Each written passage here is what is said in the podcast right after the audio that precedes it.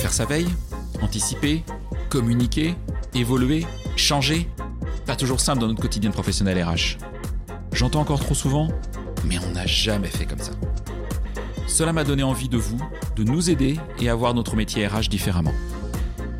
Bienvenue donc dans On n'a jamais fait comme ça, le podcast de ceux et celles qui font avancer la profession ressources humaines, de ceux et celles qui nous proposent, à nous RH, des solutions pratiques et concrètes. Je suis Florent Le Tourneur, fondateur de We Feel Good, agence marque employeur et communication RH. Merci d'avance de votre fidélité. Si ça n'est pas encore fait, abonnez-vous pour ne pas rater les prochains épisodes. J'espère d'ailleurs que cet épisode ouvrira pour vous le champ des possibles et vous donnera envie de faire bouger les lignes RH dans votre entreprise. Avant d'écouter mon invité, je souhaite vous parler de mon sponsor, Tilt. Tilt est une plateforme d'onboarding RH qui révolutionne l'intégration des collaborateurs. Tilt, c'est le point de départ qui évite les départs. Vous le savez, un onboarding réussi est essentiel pour l'engagement et la rétention des collaborateurs. C'est l'occasion pour les nouveaux employés de se sentir à l'aise dans leur nouvelle entreprise et de se familiariser avec leur culture, leur mission et leurs collègues. Mais l'onboarding peut être une tâche complexe et chronophage pour nous, professionnels RH. Et c'est là qu'intervient Tilt. Tilt est une plateforme d'onboarding RH qui simplifie et automatise le processus d'intégration. Grâce à ses fonctionnalités avancées personnalisables, Tilt offre une expérience d'intégration fluide qui permet aux nouveaux collaborateurs de se sentir rapidement à l'aise dans leur nouvelle entreprise. Tilt se distingue également par sa flexibilité. La plateforme s'adapte aux besoins spécifiques de chaque entreprise, quel que soit son secteur d'activité ou sa taille. Tilt est enfin une solution simple et intuitive à utiliser. Elle nous permet, professionnels RH, de nous concentrer sur les interactions humaines tout en assurant une intégration réussie des nouveaux collaborateurs. Bref, pour en savoir plus sur le Tilt, rendez-vous sur leur site web www.tilt.io. Tilt, T-E-E-L-T. Place maintenant à notre invité.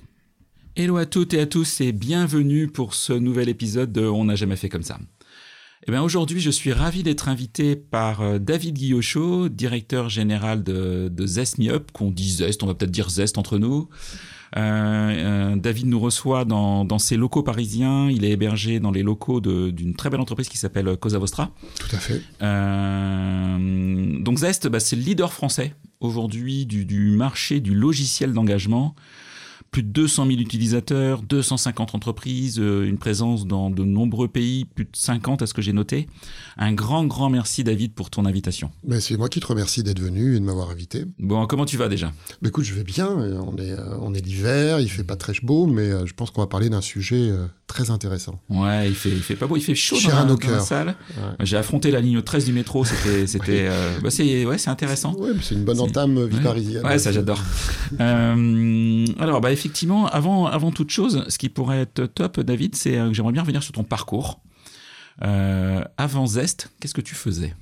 Alors juste avant Zest, j'étais euh, j'étais au comité de direction de Talentsoft euh, où euh, j'ai aidé Talentsoft à ce qu'on appelle grandir, scaler hein, dans, mm -hmm. le, dans, le, jargon, euh, donc sur sur l'aspect stratégique et sur l'aspect produit, voilà sur les dimensions. Donc je suis plutôt un homme de euh, voilà qui, qui aime travailler sur sur la stratégie dans ce monde du logiciel RH euh, et sur le produit, l'innovation produit.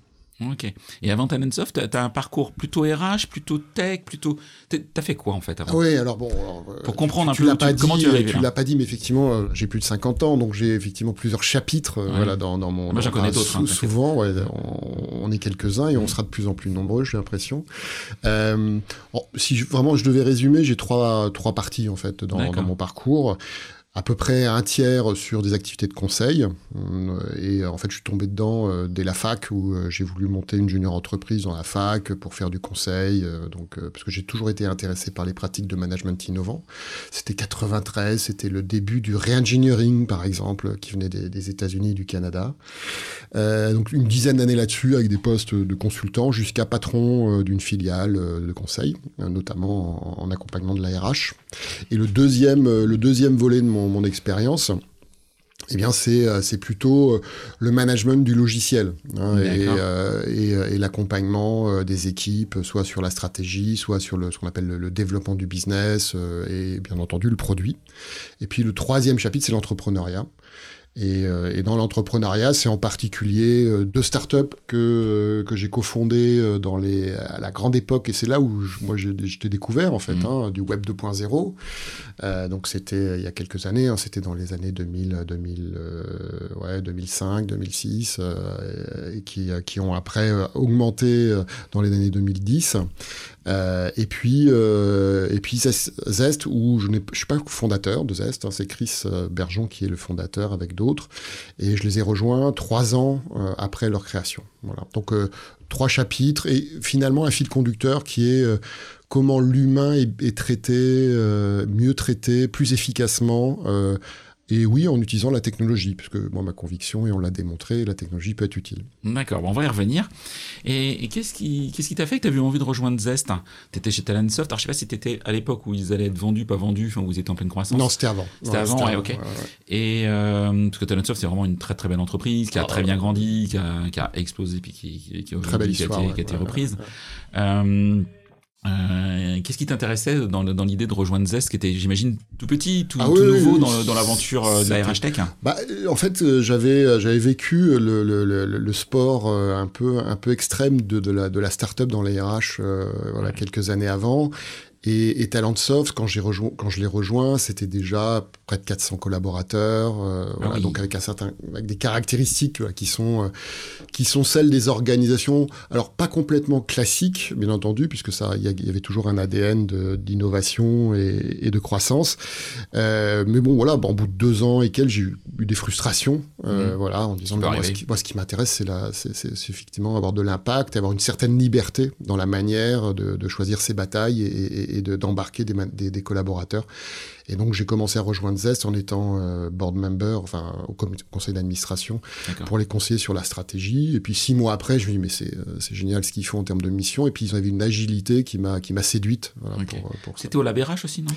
J'ai été au conseil d'administration ouais, du Labérage pendant un an et demi. plutôt au départ du Labérage du coup. Alors c'était peut-être la deuxième époque. J'étais pas dans, dans, dans la dans l'équipe de, enfin ouais, dans la dans la phase de création. Tout à fait, exactement, exactement. Et c'était un moment intéressant parce que enfin le Labérage a été un ovni euh, et toujours hein, quelque part un ovni euh, de, de, notre écosystème de la RH et de la technologie euh, pour les RH.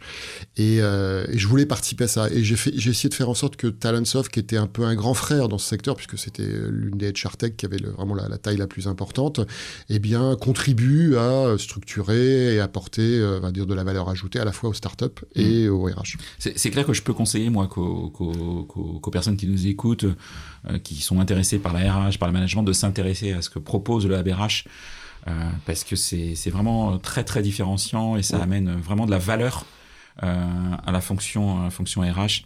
Oui, puis ça évolue. Enfin, je, suis ça un peu depuis plus loin maintenant, mmh. mais mais je, je, sais là par exemple qu'ils ont un, côté euh, très orienté maintenant sur le aussi sur les les, les, euh, les talents RH, c'est-à-dire individuel, d'intéresser aussi les talents, alors qu'avant c'était plutôt les grandes corporations, oui. euh, voilà, avec les RH, ça au départ effectivement, voilà, qui étaient très sur l'innovation RH, etc.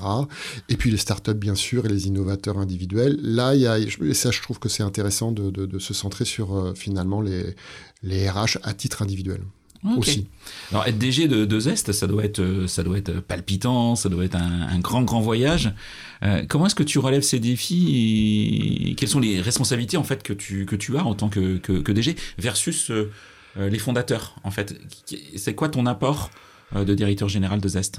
Alors déjà, dans, dans, dans la, la, la définition des caractéristiques, c'est l'évolution euh, de ta fonction. C'est-à-dire que tu, euh, dans, les startups, ça change plus souvent que dans des grands groupes. Mmh. Même s'il y a beaucoup de réorganisations très politiques dans, les grands groupes aussi, on, on, a connu, je pense, les uns les autres. Mmh. Euh, et la deuxième chose, c'est que c'est toi qui fais ton job en partie. Et ça, pas que le DG. Hein, c'est aussi chaque, chaque talent, quelque part. On, on fait beaucoup de, de, de, crafting, comme on dit, de, de job. Tout simplement parce qu'il y a tellement de choses à faire. Et puis, on va, il faut pas hésiter à, quelque part faire bouger les lignes de chaque individu pour chaque individu s'exprime et à contribuer le plus possible. Alors moi mon rôle, il a évolué. Si je schématise, au début c'était vraiment, enfin la première phase qui a été été euh, de quelques années, ça a été de un, de, de, de, vraiment changer de cap sur le produit, mmh. de, de, lui faire passer quelque part une, une génération. On n'a pas hésité à, à, remettre à plat des choses qui avaient, sur lesquelles on avait capitalisé avec les équipes qui, qui étaient des limites ou qui répondaient pas parfaitement ou, suffisamment bien aux, aux, besoins du client. Et puis le deuxième volet de, de, de cette phase, ça a été de, de développer des nouvelles équipes euh, en termes de compétences, en termes d'équipe. Et, euh, et l'une de mes fiertés, c'est euh, d'avoir euh, eh bien mis à la tête de ces équipes des primo-managers, donc des mmh. gens qui n'étaient pas managers, qu'on a fait grandir. Et donc, je pense par exemple, petit clin d'œil à Fanny sur le client de succès, par exemple. Voilà. Donc, c'est et ça, et ça c'est important dans, dans, dans, une, dans une société. C'est très organique. Il faut créer quand même des fonctions et la, les fonctions sont portées par des, des, des talents hommes et femmes. Et, et ça, c'est quand même une grosse partie du, de notre job euh, de dirigeant ou de leader, comme on pourrait dire. Et puis maintenant, deuxième, euh, voilà, deuxième phase, euh, je m'occupe, euh, j'ai le plaisir d'avoir la DRH avec moi. Euh, ah, d'accord. On, a et c'est très récent. Vous avez hein, créé récemment la fonction de DRH. Vous êtes combien de collaborateurs? Alors en, fait, je t'aurais répondu 30 à peu près il y a il y a quelques il y a quelques semaines et maintenant on passe à 50 puisqu'on a racheté une société confrère du secteur du secteur de l'écoute collaborateur qui est en particulier Blooming puisque quand ton, ton podcast sera sera diffusé, on l'aura annoncé au marché. D'accord ok. Donc une cinquantaine de collaborateurs. Et là, vous avez dit, on crée cette fonction. En fait, elle existait déjà chez Blooming. C'est intéressant ça. Euh, ouais, c'est intéressant parce que et, quand on a fait euh, l'analyse de pourquoi on allait se rapprocher de, de, de Blooming, il y avait euh, des choses qui étaient très communes en termes d'ADN culturel, par exemple, en particulier, bien entendu, d'offres sur l'écoute collaborateurs. Et il y avait des complémentarités vraiment intéressantes, dont celle qu'ils étaient beaucoup plus avancés sur l'approche RH interne. Nous, c'était un peu euh, le, euh, tous RH, le, le, management en particulier. Voilà. Et ça me fait penser, tu vois, à un épisode que j'ai enregistré avec Jean-Baptiste de Belair, le patron de Steeple. Je ne sais pas si tu connais euh, Steeple. Voilà, donc qui est une très très belle entreprise bootstrappée, euh, rentable, en pleine croissance, etc., qui est à Rennes un petit coucou aux amis bretons. Et euh, effectivement, et, ben, l'un des sujets de, de l'interview a été euh, pour lui, euh, même si aujourd'hui ça se passe bien, il regrette d'avoir créé la fonction RH un peu trop tard par rapport à sa croissance. Donc il est revenu, bah, on, on, pourrait écouter cet épisode, mais c'est un vrai sujet effectivement. À quel moment, dans la croissance d'une entreprise, euh, j'ai besoin de, de, de, créer cette fonction au-delà des, des, systèmes de paye euh, et de gestion du temps qu'on crée dès le premier salarié. Mais euh, voilà. Y a, en fait, y a, dans les startups, tu as vraiment trois volets qui sont, euh, qui sont traités par la RH et, et ils peuvent prendre de une acuité, une acuité suffisamment importante pour recruter un DRH. Euh, c'est euh, le recrutement, mmh. société de croissance, le recrutement. Et souvent, tu as, as, un peu ça, tu es très très tôt parce qu'il y a un plan de développement très très fort. Il y a un DRH slash recruteur qui, mmh. euh, qui est recruté, c'est son premier centre de gravité. Après, tu as le, bah, le côté un peu administratif, puisque y a, voilà, quand tu, tu passes des étapes, tu as des payes à faire, tu as, as, des, as des mmh. sujets. En France, on est assez créatif, donc euh, voilà, il faut aussi suivre pas mal de sujets euh, euh de droits sociaux et, et, et, compagnie. Et puis, euh, le troisième, et c'est là, nous, où on en est, c'est une, une, volonté, une ambition, un besoin de, de perfectionner son approche RH. Comment tu développes les talents, comment tu anticipes les prises de décision, comment, okay. notamment de carrière, voilà. Et là, vous avez un sujet effectivement de, de, de, de, de M&A de deux, de deux structures, ouais. euh, avec des aspects culturels, euh, etc. Et pour l'avoir fait, euh, pour avoir fait ouais, une croissance fait... externe, c'est pas toujours si facile que ça. Non, ça, non, ça, ça prend du temps, ça prend, il faut écouter, il faut prendre, ouais, faut analyser les choses. Mais c'est intéressant. Enfin, bon, moi, je trouve, je trouve ça passionnant déjà, euh, et c'est important de, de, se dire que c'est un, que c'est pas subi, que c'est vraiment une envie de le faire, et qu'on partage bien sûr avec les avec les équipes. Et euh, Là, on le fait au pas de charge. Alors, euh, on va voir si c'est euh, si c'est la bonne façon, parce que tu, on sait que les fusions euh, ne réussissent pas toujours. Ah bah, je vous le souhaite. Euh, voilà, on, on, on, on, a, on, est assez confiant, mais oui. prudent, et on le fait. Voilà, on va le faire en quelques quelques semaines, quelques mois, au lieu de voilà de, de le faire en plusieurs trimestres ou une année. Et, et je pense qu'on a comme guide, c'est d'essayer d'être exemplaire dans la manière de le faire, en mettant l'humain au centre de cette fusion. Voilà. Okay. Voilà, et tu verras, enfin, si on en parle, que par exemple, on, on écoute nos collaborateurs euh, déjà. On a, la, première chose qu'on a fait, c'est l'organigramme, tu vois, par exemple. Mmh. Euh, Forcément. On a, on, on, on a, vraiment commencé par parler de la complémentarité et de la culture d'entreprise et des compétences.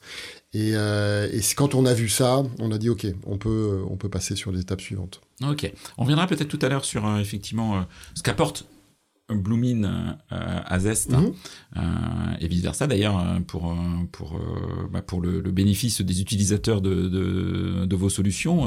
Je sais pas s'il resterait les deux, vous en resterez qu'une, mais tu me diras ça. Euh, déjà, j'ai envie de venir sur Zest. Mhm. J'avais noté quelque chose. Tu me dis si, si je me trompe que la mission c'était libérer la parole en entreprise pour améliorer le bien-être de ses salariés. Mhm. Alors, qu'est-ce que ça veut dire et concrètement, en fait, à quoi ça sert Zest? En fait, euh, Zest, euh, et, euh, et c'est intéressant que tu, je- que tu, que tu aies, euh, va dire, choisi celle- cette, cette citation, enfin cette expression de notre, notre mission, qui a évolué.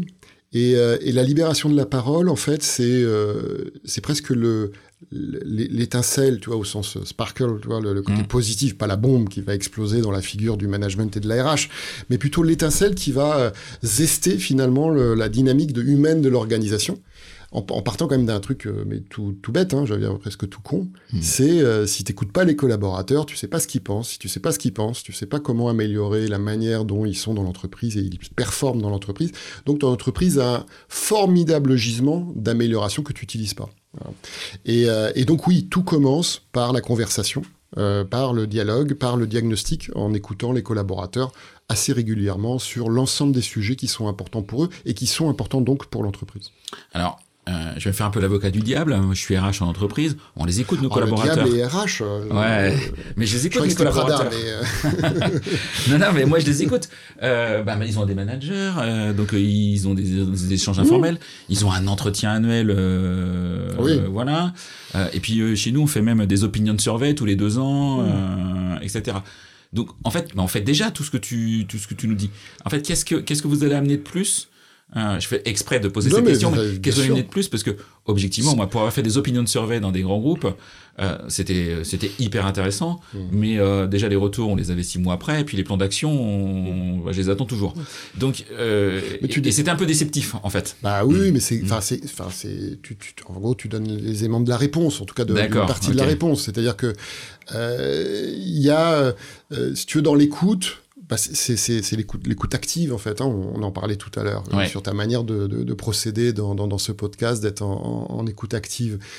Bah, si en écoute active, il y a quelque chose qui se construit avec la, avec l'autre. Et euh, tu l'écoutes, tu réagis, tu approfondis, tu enrichis, tu, stimules quelque part. Si tu es dans euh, je récupère des informations pour faire un diagnostic euh, qui va me permettre éventuellement d'avoir des discussions très formelles avec les instances représentatives du personnel ou avec les directions générales, etc.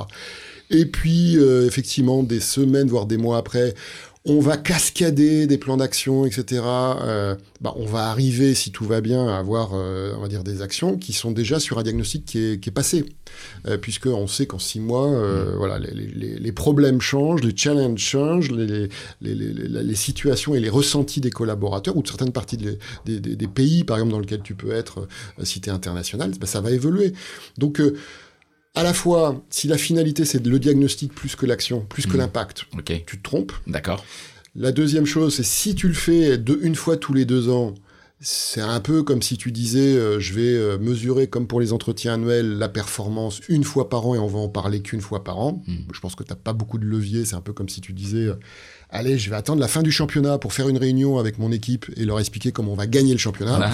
Un Savoir peu, s'il faut sortir l'entraîneur, sauf qu'on a la 37e journée. C'est un peu, voilà, c'est un peu, c'est un peu trop tard. Euh, et donc, euh, donc voilà, c'est ces raisons-là qui, qui, font que euh, une nouvelle génération dont ZES fait partie de solutions a émergé et qui a, et c'est en particulier vraiment important pour nous, euh, qui est né en disant on va quelque part Désolé pour les auditeurs RH. Mmh. Euh, mais vous, voilà, nos clients euh, RH le disent que c'est pour leur bien. On va privilégier le management et les collaborateurs. Dans la façon de concevoir la solution, les pratiques euh, et quelque part les fonctionnalités. On, okay. va, on, on, va donner le centre de gravité et cette empathie avec finalement là où c'est le plus important dans les plans d'action. D'accord. Donc vous mesurez euh, à rythme régulier, en tout cas vos clients mesurent à rythme régulier. Euh, c'est au choix. Euh, D'accord. Mais c'est tout à... ah oui, ah. Oui, okay. une, une, des principes dans l'ADN de notre produit et qui, euh, qui est d'ailleurs la même chose qui était chez Blooming, qui est aussi donc on parlait d'ADN, ça, ça c'est un des éléments. C'est qu'on ne croit pas au one size fit all qu'on trouve souvent dans les solutions américaines ou dans certaines startups, même françaises, qui mmh. quelque part font, ont cette approche. C'est de penser, alors peut-être ça peut marcher sur des, euh, des, des clients euh, qui vont euh, acheter avec une carte bleue quelque part une solution. Quand tu es une organisation ETI, sans parler des grands groupes, hein, industriels ou dans le service, tu as une culture, tu as une façon de faire des process, tu as des, as des, même as des saisons. Tu vois, tu vas pas, tu vas pas, tu mmh. vas pas sonder pendant Black Friday euh, les magasins de, voilà, de, de Célio, par exemple. Donc, ils ont un peu autre chose à faire. Ils ont un peu autre chose à faire. Donc, forcément, ça, c'est pas la même, la même façon que de le faire dans la banque ou, ou dans, dans Et donc, on, doit, on est très personnalisable, très configurable. D'accord. Euh, alors, ça, c'est une question que j'avais euh, quand, quand j'ai regardé votre, votre solution sur les questions que l'on pose aux collaborateurs. Euh, moi, je suis RH. Est-ce que c'est moi qui choisis les questions? Est-ce que vous m'aidez aussi à construire? Parce que voilà, ça peut être pour certaines peut-être personnes, ça peut être facile de dire tiens ok je sais les questions que je vais poser et puis on, verra ensemble avec euh, mm. l'accompagnement que vous proposez euh, si c'est les bonnes questions ou pas. Ou est-ce qu'à contrario vous, pouvez aider quelqu'un qui vous dit mais moi j'ai envie d'y aller mais par contre je sais pas par où commencer quoi, en fait. En fait c'est un peu le, on essaie de faire une on a fait une synthèse et avec l'expérience avec puisque ça fait presque environ 7 ans qu'on fait ça. Mm. Euh, là où on en est aujourd'hui dans la bonne pratique, dans la bonne approche, c'est de dire c'est ni tout l'un ni tout l'autre. C'est-à-dire que c'est ni j'attends de manière un peu passive que Zest me donne toutes les questions qu'il faut que je pose. Ni ah bah euh, j'ai qu'à utiliser Zest pour saisir les questions dont j'ai envie, euh, etc.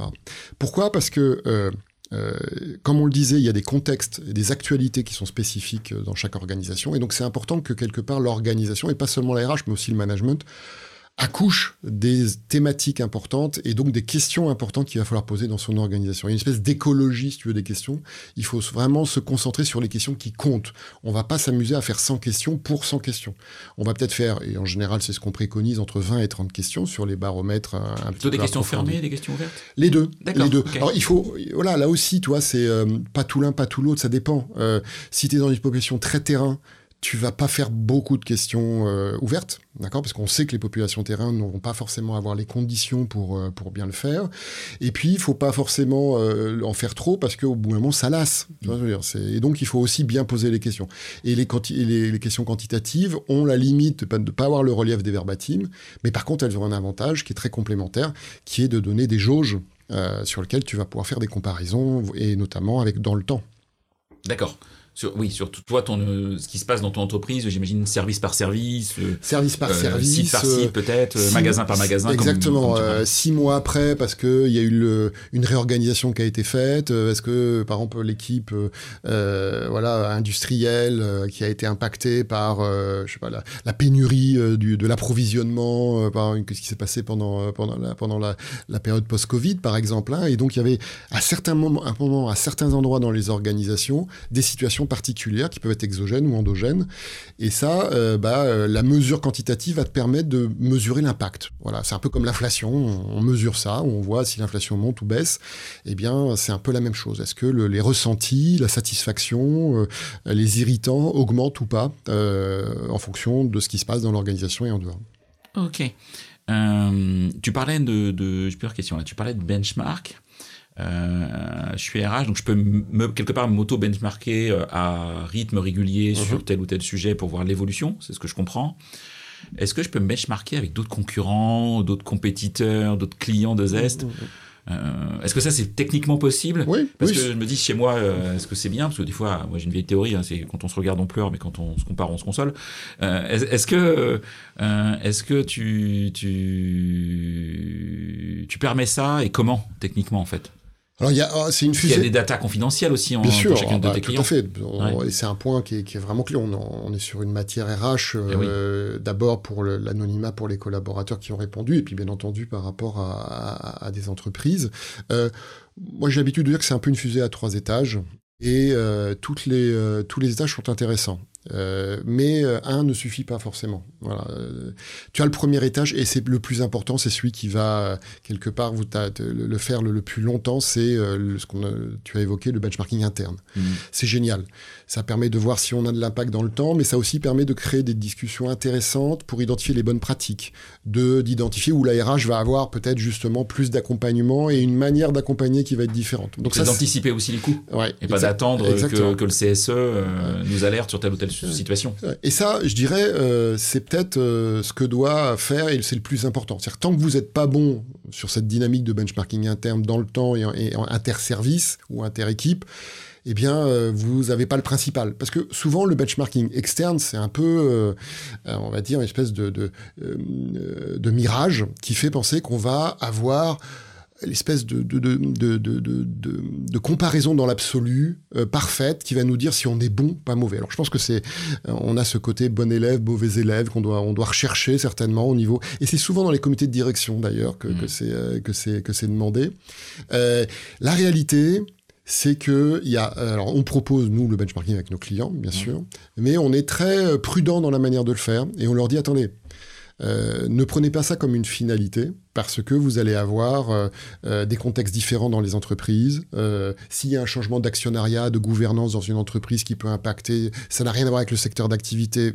C'est une décision interne qui va peut-être pénaliser quelque part euh, les, scores d'engagement. Euh, et vous allez peut-être avoir l'impression que vous êtes bon, mais finalement, dans l'absolu, non, parce que, on va dire, toute chose étant légale par ailleurs, vous ne le seriez pas tant que ça. Donc, je pense qu'il faut relativiser. Et puis, l'autre point, c'est nous, un des biais, c'est une des complémentarités qu'on a avec Blooming aussi, c'est euh, d'avoir fait le constat que quand on utilise Zest et les autres solutions, on est quelque part plutôt bon que la moyenne. C'était un peu le présupposé qu'on avait. Parce qu'on est dans une marche proactive, on investit, on mobilise, on a des plans d'action efficaces, etc. Euh, et donc on va quelque part être meilleur, parce qu'on va avoir cet effet projecteur, on va faire des diagnostics, on va faire des actions qui vont impacter. Et sur des cycles qui sont plus courts. Alors ce que, euh, ce que Blooming faisait, ce que nous on fait maintenant, euh, c'est qu'on a un panel qui permet là non pas d'avoir une côté les entreprises utilisatrices des solutions qui sont bonnes pour l'engagement, mais on sonde là, en l'occurrence, pour l'instant, c'est 1200 collaborateurs, en France, salariés, quelles que soient les entreprises, quels que soient les, secteurs d'activité, pour avoir un panel représentatif du des salariés en France par rapport aux questions de benchmarking. Ah, c'est intéressant. Ce qui débiaise, on va dire, quelque part les choses. Euh, et, et, donc, voilà, c'est, ça, c'est le troisième étage de la fusée. Voilà. Ok, hyper, euh, hyper intéressant. Euh, est-ce que vous avez, si je commence à des, des, enquêtes avec vous, vous avez un taux de participation minimum qui vous paraît correct hein? Euh, Est-ce que c'est 70, 80 Vous visez le 100% de réponse? Et puis comment vous touchez, puis j'ai une question sous-jacente, ouais, j'en ai fait deux une, c'est pas bien. Euh, comment vous touchez les gens qui n'ont pas d'adresse mail pro, quoi? Parce que dans les ETI que tu, cites dans l'industrie, tout le monde n'a pas une adresse mail professionnelle, ça c'est sûr. Tout à fait. Et alors, on peut peut-être commencer par cette question, ah, euh, parce que en plus, elle nous tient à cœur, tu vois. C'est pas le, pas simplement un défi technique. Euh, c'est vraiment une, euh, dans nos missions quelque chose d'important. Et, la Covid nous a vraiment euh, marqué là-dessus, tu vois, sur l'importance des premières lignes, comme on les a appelées à, à ce moment-là. Et, plus globalement, le fait que les SIRH, les pratiques un peu sophistiquées, bonnes pour les talents et les organisations, avait beaucoup de mal à être déployé au-delà des sièges sociaux et des, des, métiers sédentaires avec un ordinateur, avec une adresse email, comme tu dis. Et donc, une de nos missions, c'est vraiment d'aller sur cette frontière, on va dire, euh, tellement importante pour à la fois les humains qui en font partie, mais aussi la performance des entreprises. Donc, pour répondre à ta question sur, euh, sur, les, euh, sur les enquêtes, eh bien, on a euh, quelque part copié euh, des dispositifs qui ressemblent au, business to consumer. Euh, par exemple, donc on est dans, chez Zest et comme beaucoup de solutions dans vraiment l'effet d'identifier les collaborateurs qui répondent pour pas leur poser 50 fois la question où est-ce que tu es, dans quel pays, dans quelle organisation, parce que ça le SIRH peut le donner, d'accord? Et ça, si tu passes 20 questions ou 10 questions juste pour avoir des critères d'analyse, bah, c'est ça saoule un peu au plus. Ça, clairement, ça saoule. Et puis en plus c'est du c'est pas forcément tout à fait juste. Et puis la deuxième, euh, la, deuxième raison, c'est quand même euh, important de pas qu'il y ait de bourrage des urnes, on va dire, et donc euh, qui est vraiment une identification. Donc par contre, quand tu es identifié que tu dois accéder à un environnement digital, quand tu n'es pas connecté, que tu n'as pas d'adresse mail, comment tu fais?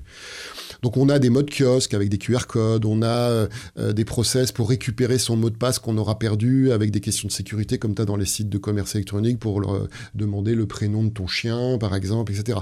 Pour éviter que voilà, on t'identifie euh, difficilement. Donc euh, on, a vraiment développé beaucoup de, pratiques qui nous permettent sur des populations terrain, usines, entrepôts, magasins, bien mmh. entendu, voire euh, nomades, et eh bien d'avoir dans des entreprises des taux de participation de 90%. Ah, c'est bien. C'est bien. Par contre, c'est pas vrai pour toutes les entreprises. Et donc, c'est aussi un point euh, à signaler. C'est-à-dire que on me demande, on nous demande souvent bah, combien on doit se donner comme objectif. Voilà. Alors j'ai envie, je vais, je vais répondre à votre question. Donc, un, population terrain, oui, non. Deux, qu'est-ce que vous allez faire? Quel est votre niveau d'engagement sur les plans d'action que vous allez mettre en œuvre? Est-ce que vous l'avez déjà fait ou pas?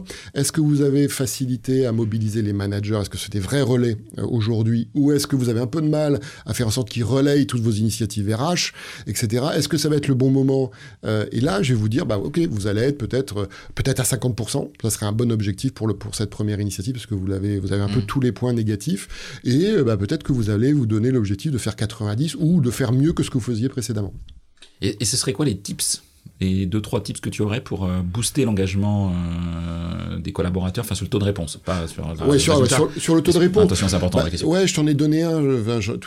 c'est euh, Enfin, il y en a deux. Faut les relancer tous les trois jours. Faut. Alors, le premier, je pense que c'est. de... que ce soit un truc court. Il faut que, ouais. Alors, enfin, il y a vraiment, c'est multi, euh, multifacteur et, et cette, ce cocktail un peu de bonnes pratiques va faire vraiment des résultats qui sont assez surprenants dans certains mmh. cas en termes de taux de participation. Euh, et puis, il faudra renouveler cet exercice. Euh, voilà, si on, renouvelle le, sondage, puisque voilà, il faudra démontrer. Mais il y a, je dirais, plusieurs ingrédients. Le premier, c'est vraiment de faire que le manager soit euh, un espèce de partenaire, voire un client de cette initiative. Souvent, euh, l'enquête, bah, c'est pour alimenter le siège, le, comité de direction, euh, les grandes instances, etc. Et puis le manager, comme tu l'as dit, bah, euh, il va être au mieux évalué, enfin pas, pas impacté, j'ai envie de dire, et au pire, il va être jugé en lui disant, attends, toi, tu as des mauvais résultats. Et il, va, il va avoir un truc... donc, donc ça peut le faire stresser un peu quand même. Hein oui, exactement. Et, et, donc, bien entendu, ça va pas créer une dynamique positive. Donc ça, il faut vraiment avoir... Et il y a plusieurs pratiques comme le faire du co-design avec sur le questionnaire en impliquant des managers et pas que ce soit que la RH pour la RH par exemple. Euh, c'est de les, embarquer, les communiquer avec eux très en amont, les aider sur le plan d'action et d'anticiper euh, cette partie euh, plan d'action et de les, de les motiver à ça. Donc ça c'est vraiment le manager, c'est le premier levier. Le deuxième levier, c'est de simplifier la vie des collaborateurs et, et, de leur donner envie de répondre. Donc c'est dans la façon dont l'outil digital a été conçu, la façon dont c'est facile d'y accéder on l'évoquait. Et c'est aussi dans la manière, et c'est vraiment le, point presque le plus essentiel, que tu mesures pas forcément la première fois, mais que tu mesures la deuxième, la troisième, la quatrième fois que tu fais la mesure. C'est est-ce que la boucle a été bouclée? C'est-à-dire qu'est-ce que mes, nos feedbacks de collaborateurs ont été pris en compte? Et est-ce que ça a apporté une réalité euh, dans des actions concrètes, voire des choses que j'ai pu mesurer euh, euh, et de manière visible? Ok. je parlais de l'entretien d'évaluation tout à l'heure. Euh, on peut le faire avec, euh, avec Zest? Oui, alors c'est hein une des caractéristiques de, de, Zest euh, qui, qui est d'être une suite de l'engagement. Et l'engagement, l'engagement pour nous, c'est le moteur. Parce qu'on a, pas, on a pas mal parlé de, de l'enquête, etc. C'est le premier. C'était historiquement. c'est comme ça que je vous avais identifié quelques années, hein. Oui, puis c'est vraiment quelque chose qui, qui s'est développé. On a commencé à, à traiter les sujets d'entretien, en fait, par, liés à la demande de nos clients qui disent bah, pour engager, on, le savait, mais on n'avait pas forcément identifié ce besoin comme autant prioritaire et aussi naturel à apporter par Zest.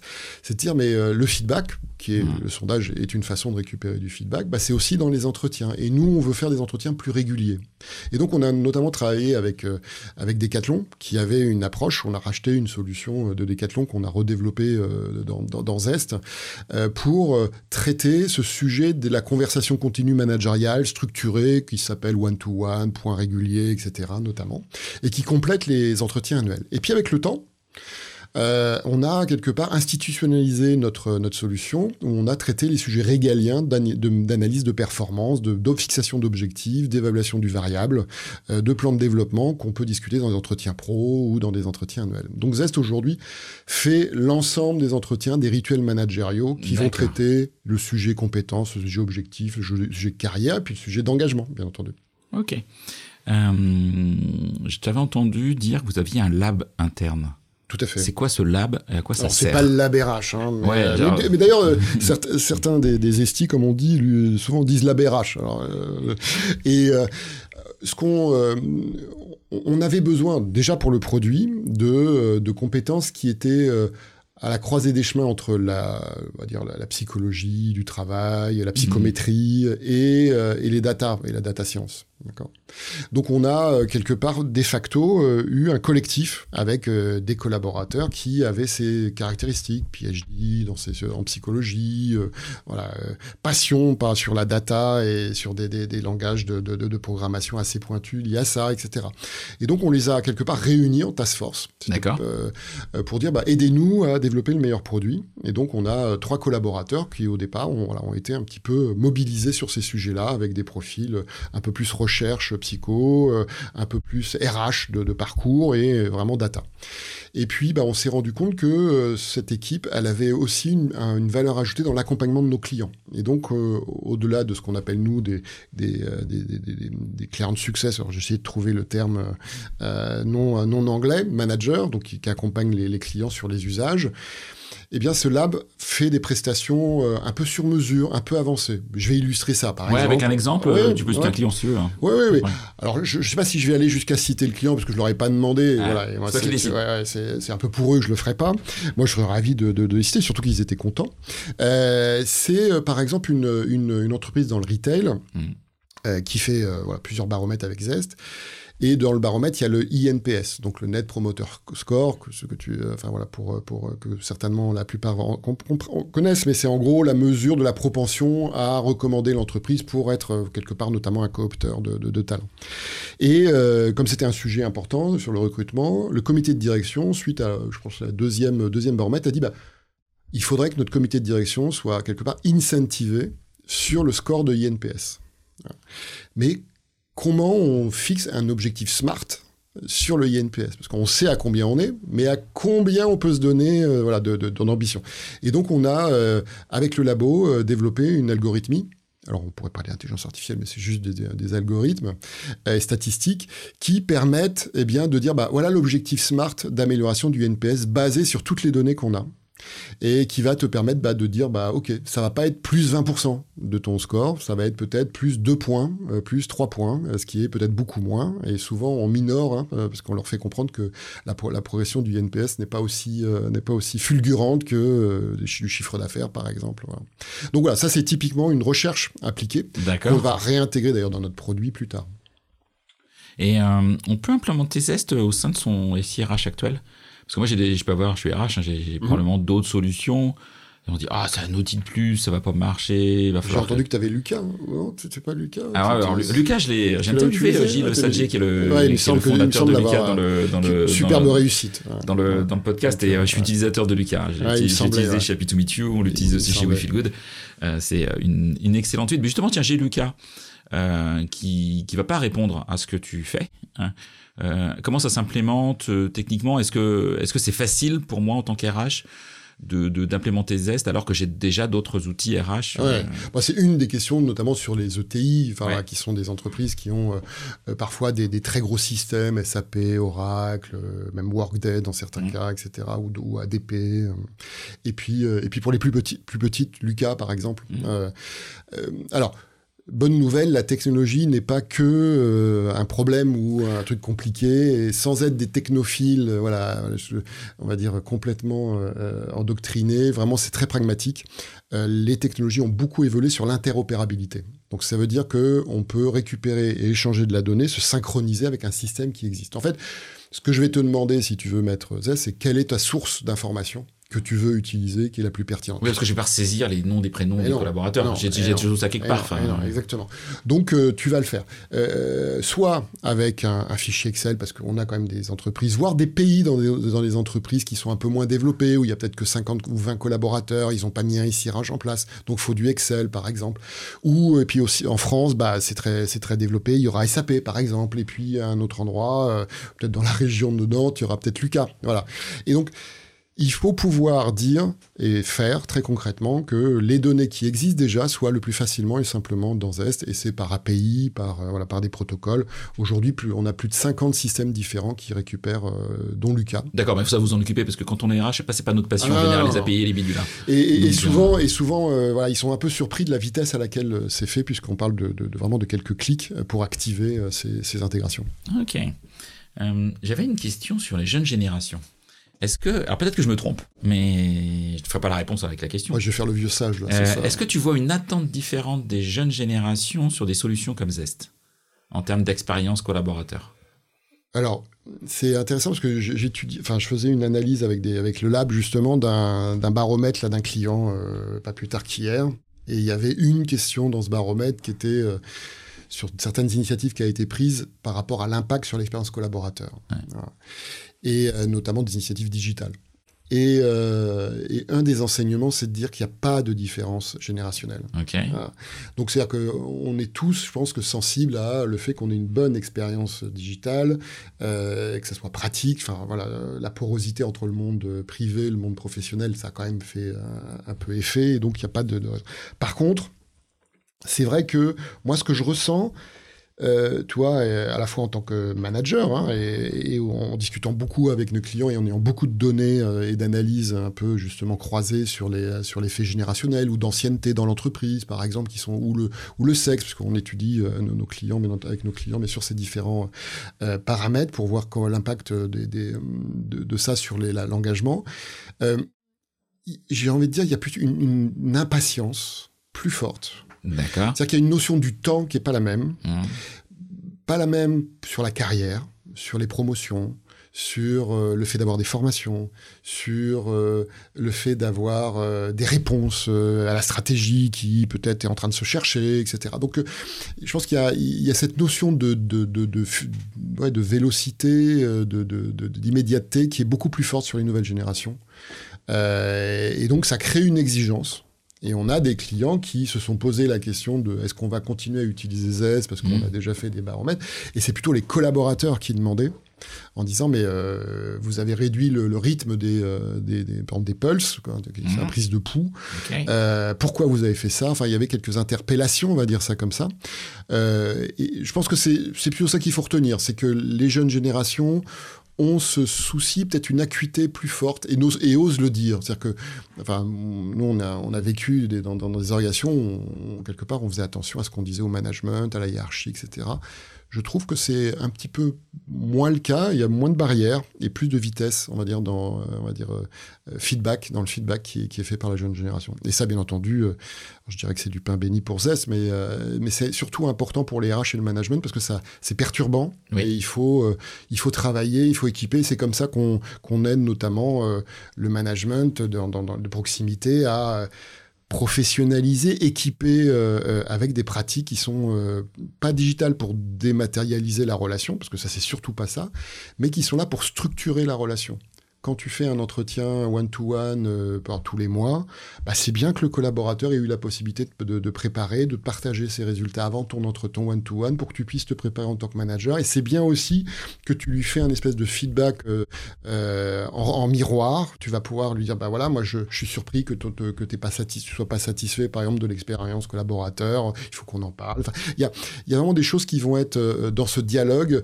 Et le fait de structurer va permettre pas de niveler quelque part, mais d'augmenter un petit mm. peu et de sécuriser. En fait, moi j'appelle ça la nouvelle conformité. C'est il y avait la conformité légale, réglementaire, sociale. Voilà, attention, faut avoir ça, etc. Et il y a encore l'entretien pro. Voilà, on a des obligations, les cadres forfaits, il faut faire des choses, etc. Mais finalement, la, conformité la plus importante, celle où, euh, qui est pas justement le, risque d'une euh, éventuellement d'une amende, mais qui, est très rare, etc. En général, euh, c'est la conformité par rapport aux bonnes pratiques. Voilà. Euh, par rapport aux attentes des collaborateurs. Et eh ben, si tu fais des entretiens annuels, ce qui est sûr, c'est que t'es pas conforme. Voilà. Et donc, comme la RH aime beaucoup la conformité, moi, un des messages, euh, peut-être euh, de notre échange aussi, c'est de dire, bah, étendez votre notion de conformité. C'est-à-dire que la nouvelle conformité, c'est aussi d'adapter les bonnes, et d'adopter et de déployer les bonnes pratiques qui répondent aux attentes et aident les managers. très, très, très intéressant. Euh, le temps tourne, j'ai encore plein de questions, donc je vais faire des choix forcément. Euh, tu as parlé effectivement de, du fait que Zest euh, venait de racheter Bloomin. Mhm. sans rentrer dans les détails d'entrepreneuriat, d'actionnaires qui sont pas très intéressants pour les RH. En fait, pourquoi moi, moi en tant qu'RH, qu'est-ce que ça va m'apporter? Est-ce que c'est juste pour vous une base client plus grosse? Ouais. Ouais, je suis un peu cash. Euh, ou est-ce que ça va m'apporter autre chose? Est-ce que, est-ce que du coup ça va ça. permettre Ouais, bien sûr, on va pas se mentir. Mais est-ce que ça va m'apporter aussi des fonctionnalités peut-être différentes, euh, des ajouts sur le Zest, le Zest pardon, euh, 2024-2025 Ouais, alors on est, on est, on est excité comme des puces. Euh, parce que, en fait, euh, si tu veux, en gros, euh, et je vais être très transparent, c'est le numéro 2 et le numéro 3 qui s'associent. Et qui deviennent le numéro 1 de l'écoute collaborateur en France de manière totalement indiscutable, etc. Alors ça, c'est effectivement le côté un peu, bon, bah, moi, ça, qu'est-ce que ça m'apporte en tant qu'RH Ouais. Alors peut-être que ça apporte une, une solidité, ou en tout cas, euh, une, Bien sûr. ça flatte peut-être Mhm. sur le leader, mais bon, c'est vraiment pas ça qui nous a fait prendre la décision. Il y a deux choses qui nous ont fait prendre une décision et qui ont du sens, parce que ça a du sens et ça a de l'impact pour les collaborateurs, pour les, les collaborateurs de nos clients et les RH. Le premier, c'est côté produit, et je vais isoler deux choses très très concrètes. L'expérience de réponse collaborateur. Blooming était connu par une, une interface de, de réponse en, en mode très conversationnel, très chat. D'accord. Voilà, tu chattais. Voilà, c'était pas le sondage euh, un peu classique, c'était du chat. Alors, euh, qui capturait les réponses, bien entendu, mais c'était su- super, on va dire, disruptif. euh, et, et, euh, et finalement, pour nous, très complémentaire. C'est-à-dire qu'il y a des sondages, des enquêtes où tu vas avoir besoin et intérêt à utiliser cette interface, cette façon, et dans d'autres où ça sera moins approprié. Ok. D'accord Et donc, nous, on, bah, le meilleur des deux mondes, on va proposer les deux. Et en fonction des usages, des sondages, tu pourras choisir Les les deux personas aussi qu'on vise, etc. des personas et, et puis du contexte, tu vois, si tu veux faire un truc un peu lourd sur des sujets lourds de fusion, par exemple, de, ou Mhm. de transformation d'entreprise où il y a euh, voilà, des sujets un peu à, à impact, tu vas peut-être pas mettre des emojis ou même des gifs animés parce que dans la, la- Ouais, la- la- bien dans- sûr. dans- tu peux le faire. Alors que si tu es dans le pulse d'équipe euh, un peu hebdo ou mensuel et que tu as envie un peu de décontracter les, Tu les peux être choses, un peu plus tu fun peux dans ta de le exactement, faire. tu peux le faire. Et donc ça, c'est vraiment au service du feedback et, et de l'engagement. L'autre, euh, sur le produit, c'est ils ont 4, quatre ans de R&D sur l'analyse des verbatims et notamment des analyses de verbatims sensibles pour la détection des doigts dans les verbatims s'il y a un verbatim qui est un peu, un peu on va dire, euh, délicat dans son contenu, euh, et éventuellement inquiétant pour, euh, pour le collaborateur. Donc il y a toute une, technologie qui a été développée où on était un peu moins développé. Et donc on va bien entendu euh, récupérer cette technologie et c'est Zest, en fait, c'est la solution Zest qui va s'enrichir pour répondre à une, je crois, une des questions que tu avais évoquées. Euh, c'est sur Zest qu'on va, euh, quelque part, mettre toutes ces améliorations qui fera qu'on aura 1 plus 1 égale 3. Et le deuxième euh, pour- volet, qui est vraiment important pour nos clients, c'est bah, c'est qu'on fait la même chose, 1 plus 1 égale 3, pour, avec les talents qu'on met à disposition de nos, euh, de nos clients. Le lab va doubler de taille. Mhm. Les personnes qui accompagnent le- les, les clients, les projets, va aussi doubler de taille. Mais c'est pas simplement doubler de taille, c'est doubler en nombre d'expériences. On, disait euh, 250 clients. Alors c'est pas tout à fait doublé puisque les, les- les clients de Blooming étaient un peu plus importants en taille et donc un peu moins nombreux. Mais euh, on va doubler le nombre de projets d'expérience et on va pouvoir faire bénéficier nos clients. Et, et toujours avec aussi euh, une volonté de toucher des collaborateurs qui n'ont pas d'adresse mail professionnelle Ah, ouais. euh, telle que vous le faites historiquement. Exactement, parce que les grands clients, comme ils ont par exemple dans le retail, dans, dans les télécoms, etc., ils ont des gens comme ça, Mm. euh, dans certains cas. Et alors peut-être ils ont des adresses email, mais peut-être qu'ils n'utilisent pas, ou peut-être ils ont du mal à les Oui, utiliser. où ils sont 10 sur le même ordi, parce que c'est... Exactement, c'est- voilà, exactement. c'est- Donc le, le sujet, il est, il est vrai, il est vrai pour tout. Ok, hyper, euh, hyper intéressant. Euh, on, est, euh, on est au début de l'année 2024, euh, grosso modo, quand cet épisode va être Mhm. diffusé. Là, je te demande un peu de prendre un peu de la hauteur, c'est pas facile.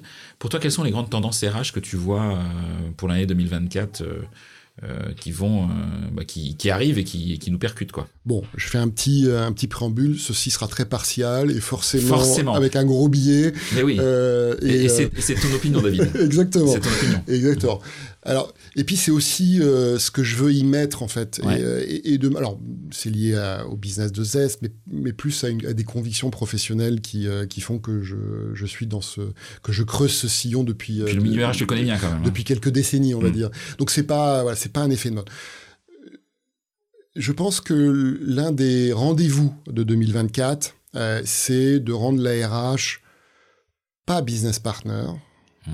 parce que ça, soit c'est des incantations qui sont pas forcément faciles à mettre en œuvre, qui n'ont pas encore été mises en œuvre, soit c'est des choses qui sont euh, à peu près mises en œuvre, mais et puis le, le- le saut est parfois un peu élevé, on va dire, la marche est un peu élevée et l'urgence de 2024 va amener à soyez partenaire du management. Ça veut dire quoi? Ça veut dire prenez les enjeux RH, déclinez-les euh, en, en- en enjeux de manager. Je vais prendre des exemples très concrets. La rétention des collaborateurs. Mm. Eh ben, la rétention des collaborateurs, ça a du sens pour chaque manager de proximité qui a des collaborateurs qui partent ou qui doit recruter des personnes. Donc il faut ne serait-ce que faire la même chose, mais leur expliquer l'intérêt que ça a par rapport à ça. Les baromètres sociaux qu'on évoquait, qui sont très éloignés de, de ce sujet-là, très pratico-pratique, avec ZES, c'est complètement connecté et euh, il va pouvoir avoir son diagnostic en temps réel euh, sur son équipe, il va pouvoir avoir des recommandations d'action euh, pour, pour agir, lui, en termes de proximité. Et je pense que c'est ça, le, la tendance, c'est finalement, intéressons-nous beaucoup au persona des managers de proximité. Je pense que ce serait ça peut-être une tendance que j'aimerais. L'autre tendance qui vient de la technologie et qui est plus, je pense, conjoncturelle, mais qui est une vraie, j'ai pas peur de le dire, une révolution en marche. Je fais attention parce que j'en ai vu quelques-unes annoncées, c'est l'IA. Et, euh, l'IA globale, qui n'est mm. pas encore là, mais l'IA générative, qui est déjà là. Et nous, on le voit euh, aujourd'hui dans nos usages euh, sur chacun de nos métiers, hein, le marketing. je pense que les, RH, quand ils font des annonces, par exemple, peut-être ils sont essayés à.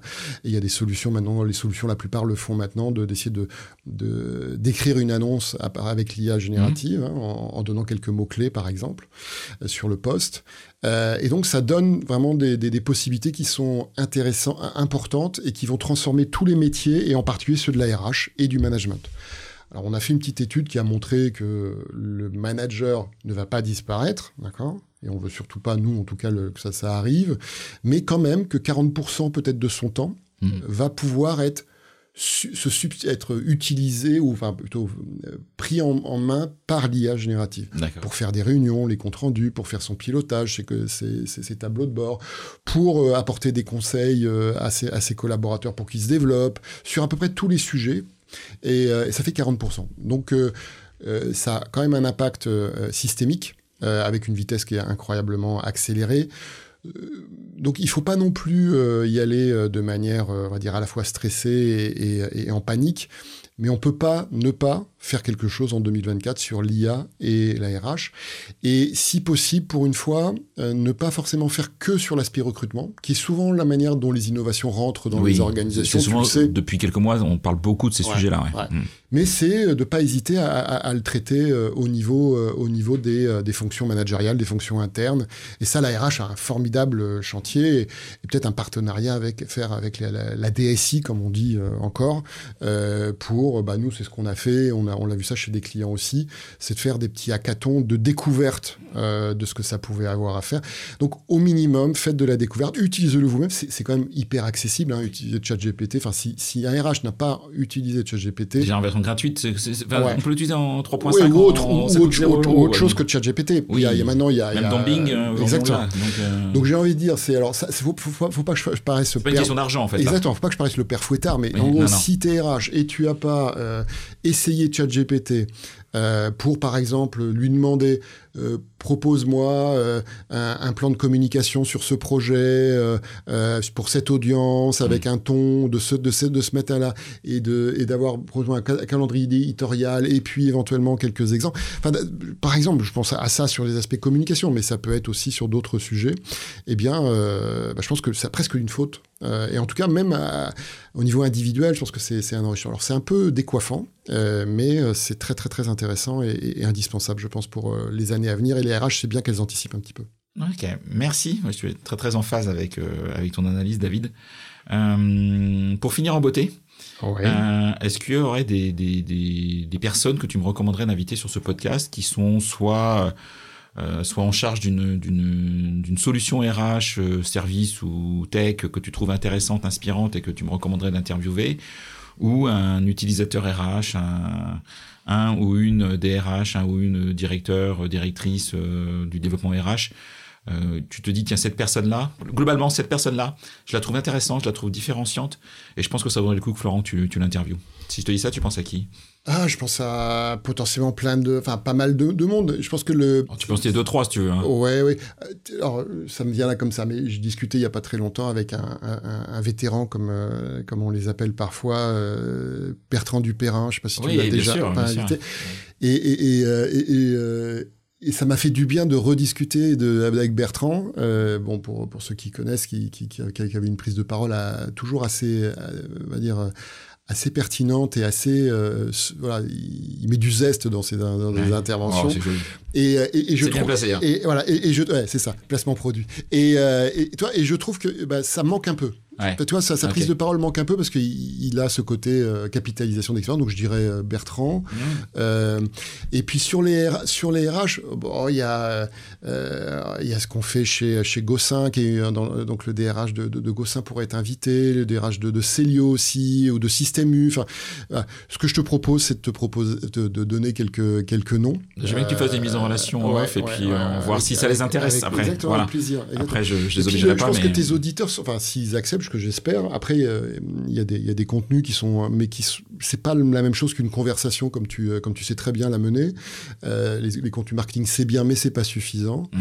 Et, et souvent, ce que, moi, ce que j'apprécie le plus, vraiment, une des qualités que j'apprécie, c'est le pragmatisme ambitieux. Euh, un un peu cet intrapreneuriat très pragmatique euh, de certains RH qui se donnent pas des objectifs juste pour faire du show-off ou euh, des choses qui vont durer pendant trois ans, mais qui sont dans des modes de vélocité, un peu start-up interne, en disant bah voilà, on va transformer les entretiens en quelques annuels, euh, euh, en, en, en finalement deux trois mois, alors qu'avant c'était des projets qui prenaient un an. Et ça, je pense que ça c'est une caractéristique qui est intéressante pour les pour les RH, et c'est peut-être celle-là que j'ai envie de de promouvoir plutôt que l'innovation pour l'innovation. ok. C'est ce côté très impact. Euh, et, euh, et qui finalement a un, ADN d'intrapreneur. Donc euh, oui, avec plaisir, je te mettrai en relation. Bah écoute, un grand, grand merci.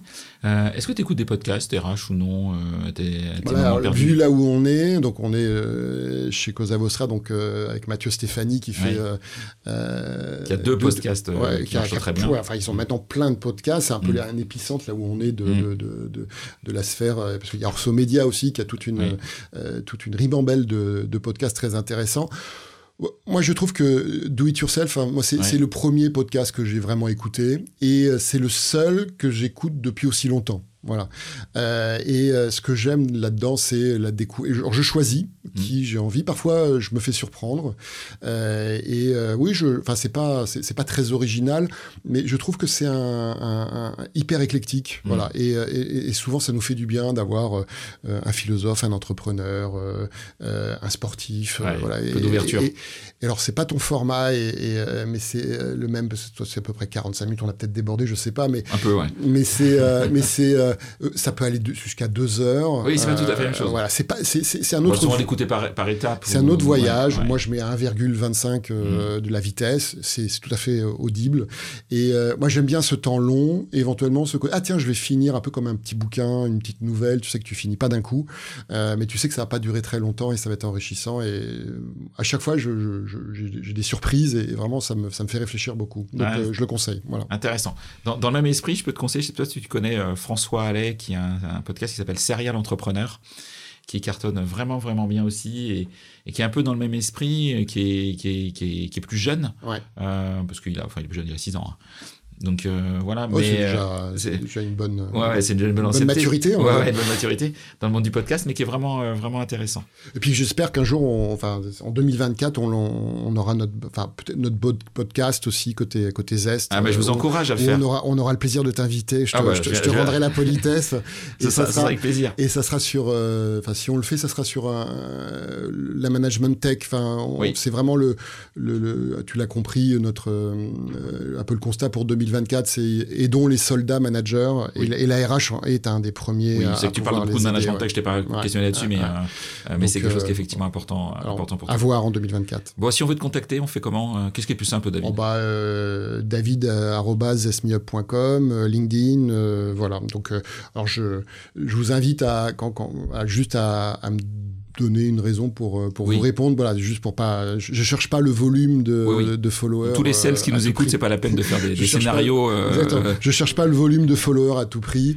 Euh, voilà. Donc, mais, euh, mais euh, c'est voilà, très accessible et vraiment des conversations euh, peuvent être intéressantes, même si elles sont euh, euh, pas prévues à l'avance. C'est ça qui est génial. Bah écoute, un grand, grand merci encore pour ton Merci temps, pour ton invitation accueil, et le fait que pour tu ton- viennes à, à nous. hein. Tu t'es monté à la capitale, comme disait. Ah ben non, mais j'ai plaisir. J'ai du mal à enregistrer des épisodes de podcast en, en, en distanciel. Ouais, T'as bien raison. Et j'aime bien les, j'aime bien les faire, euh, les, les faire euh, en direct avec, euh, avec euh, mes interlocuteurs et mes interlocutrices. Merci à tout le monde, merci de votre fidélité. Et puis à bientôt David. Euh, À bientôt. et Merci puis, pour, euh, bah, pour, pour ce- bonne, euh, ce temps et j'espère que ça a été un petit peu intéressant pour bonne intégration avec Blooming parce qu'effectivement il va y avoir un petit peu de travail, forcément, c'est normal. Yes, yes. Euh, mais euh, ça, c'est des moments aussi passionnants euh, quand on est, euh, Mm. quand on est DG d'une boîte. Donc euh, voilà, à bientôt, merci. À très bientôt. C'est terminé pour ce bel épisode. Merci de l'avoir suivi en entier. Pour ne pas rater le prochain, d'ailleurs je prépare plein de chouettes entretiens pour ces prochaines semaines, abonnez-vous à On n'a jamais fait comme ça. C'est le bouton Sweep sur Apple Podcast ou s'abonner simplement sur Spotify. N'hésitez pas également à mettre 5 étoiles si vous avez apprécié ce podcast et à me contacter via LinkedIn pour tout commentaire ou toute suggestion d'invité. À bientôt!